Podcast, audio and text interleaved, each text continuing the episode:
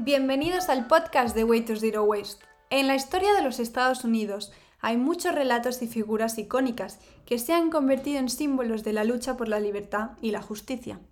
Uno de estos relatos es el de los Iroquois, un pueblo indígena que fue fundamental en la creación de la Constitución de los Estados Unidos.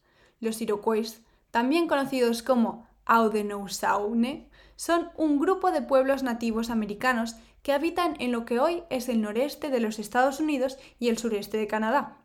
A lo largo de los siglos, los iroquois desarrollaron una compleja sociedad política y una rica cultura que incluía una lengua escrita, la fabricación de wampum, cuentas de conchas utilizadas como moneda y en los acuerdos políticos, y un sistema de gobierno democrático.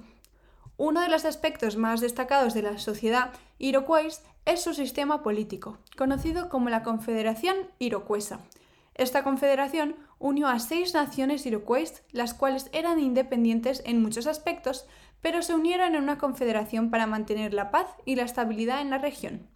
La confederación iroquesa era gobernamentada por un consejo de sahems, o jefes de las naciones, quienes tomaban decisiones por consenso. Aunque los iroquois y los colonos europeos tuvieron muchos conflictos, los iroquois también interactuaron con los colonos en muchas formas. Por ejemplo, estos indígenas tenían una gran experiencia en el manejo de conflictos y en la construcción de alianzas, lo que resultó muy útil en las relaciones entre los colonos europeos y los nativos americanos. Además, los iroquois y los colonos europeos comercializaban entre sí, y los iroquois suministraban alimentos y otros recursos a los colonos. A pesar de estas relaciones, la lucha por el territorio y la expansión de los colonos europeos llevó a muchos conflictos entre los iroquois y los colonos.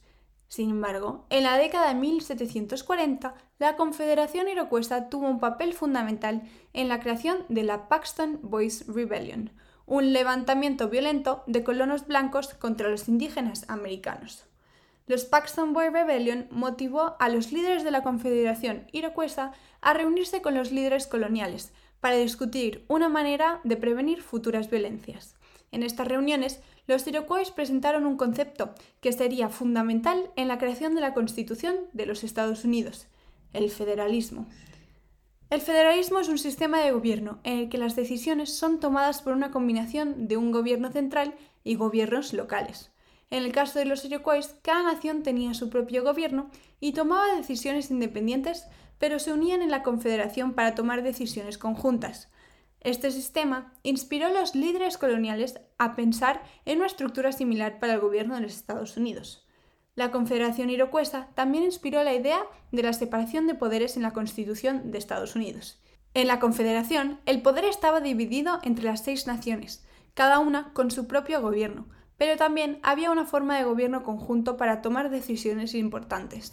Esta idea de una división de poderes y un sistema de equilibrio de poderes entre las ramas ejecutiva, legislativa y judicial fue incorporada en la Constitución de Estados Unidos.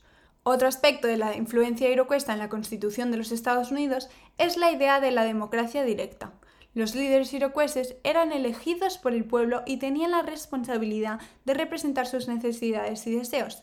De manera similar, la Constitución establece la democracia representativa, donde los ciudadanos eligen a sus representantes para tomar decisiones en su nombre.